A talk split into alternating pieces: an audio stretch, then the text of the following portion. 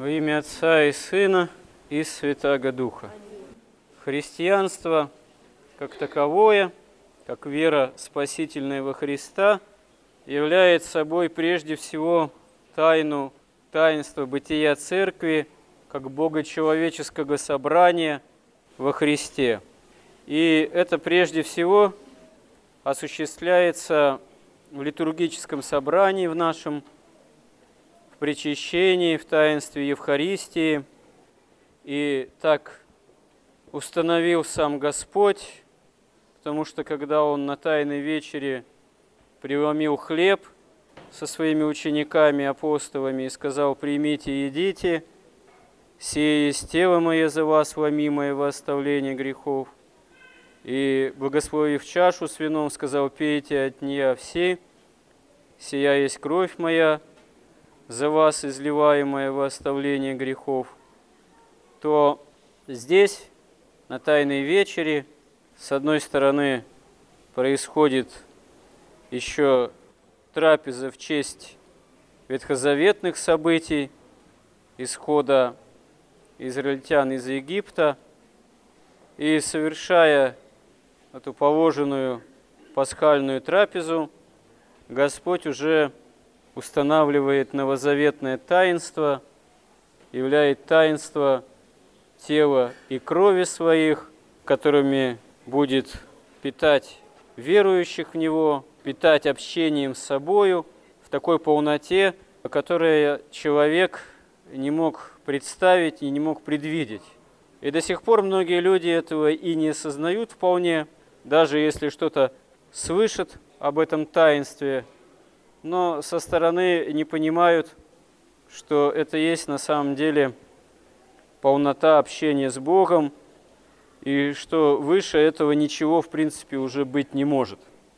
Что это самая великая ценность, самый великий дар. Человек в этой жизни может искать много чего, искать смысла жизни, искать Э, какого-то отдохновения, искать комфорта, искать чем занять внутреннюю душевную сердечную пустоту, которая образуется по причине отсутствия общения с Богом, и не находить, потому что ни в чем земном нельзя найти удовлетворение, успокоение. Ничем нельзя заполнить эту пустоту, чем не пытайся. Кто пьянством, пытается порой, кто наркомании, кто безудержному следованию тем или иным страстям, кто материальному стяжанию, но все это не дает человеку истинного смысла, не дает человеку полноты бытия, не дает человеку спасения от мучающих его грехов и страстей – потому что все это можно обрести только во Христе и именно тогда, когда есть полнота общения с Ним, со Спасителем. По вере, через покаяние, но являясь церковным собранием, мы понимаем, мы должны понимать, должны осознавать, что прежде всего это нам даруется от чаши Христовой, и то, что нас Господь привел – храм, то, что Он нас призвал к этому и сделал частью евхаристического, литургического собрания, это великая милость Божия по отношению к нам. Это самое главное, за что мы можем Бога благодарить. И не случайно само таинство причащения называется именно Евхаристией, то есть греческого это благодарение. Потому что главное, что Бог от нас ждет – это благодарности ответной, как любви по отношению к Нему. А в чем эта благодарность может и должна заключаться? В следовании Его заповедям. Конечно, прежде всего в попытке научиться заповедям о любви к Нему и к другому ближнему, потому что это есть и самое главное. Потому что вне этого, вне такого поля, можно сказать, божественной любви, а к этому подойти, в это прийти можно только ответно постаравшись как-то научиться этому у самого Христа. Но сама возможность научения этому, она включает в себя и саму Евхаристию как заповедь, потому что причащение есть тоже заповедь. Господь недаром говорит, что если кто не будет есть тело моего Сына Человеческого и не будет пить крови моей Сына Человеческого, не будет иметь жизни вечной. И жизнь церкви как собрание, она, начиная с первых веков, если мы постараемся исследовать этот вопрос, имела разные формы. Первые христиане еще не имели таких храмов, как мы.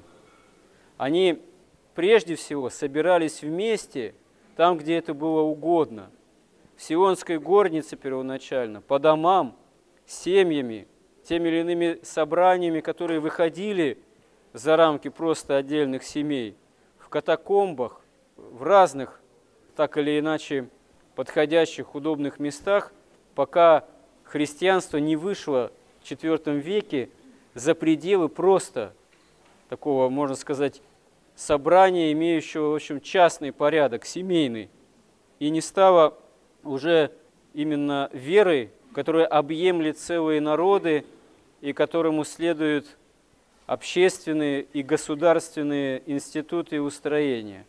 Это для христианства, для церковного собрания породило и свои проблемы, потому что когда начинают следовать целые народы вере, которую правители возгласили, то приходят в церковные собрания люди – которые имеют, можно сказать, такой градус веры, стремление ко Христу более пониженное, заодно. Это, в принципе, действительно рождает для веры, для такого собрания Христова, которое полностью единомысленно должно быть в стоянии вере, вплоть даже до смерти, именно ту проблему, что само качество собрания несколько понижается, качество веры собрания – когда оно становится таким более всеобщим. Но это рождает, в свою очередь, и монашество, это рождает и другие формы бытия церкви, но тут же появляется храмовое строительство, храмовое зодчество, собрание церковное, как литургическое, в принципе, становится прежде всего собранием в храме, который может иметь разную архитектуру, тоже претерпевает свое развитие, и мы видим, что часто порой самому строительству храмов, как уже такой традиции, уделяется очень много времени и сил, и средств, и в этом находит тоже выражение само стремление, чтобы литургическое собрание, оно осуществлялось во всей возможной полноте. Но нам следует помнить, помнить что полнота – евхаристическая, литургическая полнота веры, она прежде всего осуществляется в душе и в сердце человека. Не стены иного храма являются самоцелью, а целью является сам человек именно во Христе. Не вне Христа, а во Христе.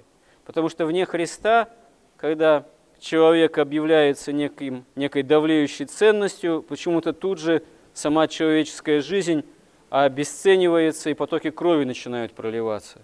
По той простой причине, что без Бога действительно не до порога. Как говорит Христос, без меня ничего не сотворите. Опыт различных там социальных экспериментов, революций, строительств светлого будущего, общества социальной справедливости якобы, это прекрасно показывает.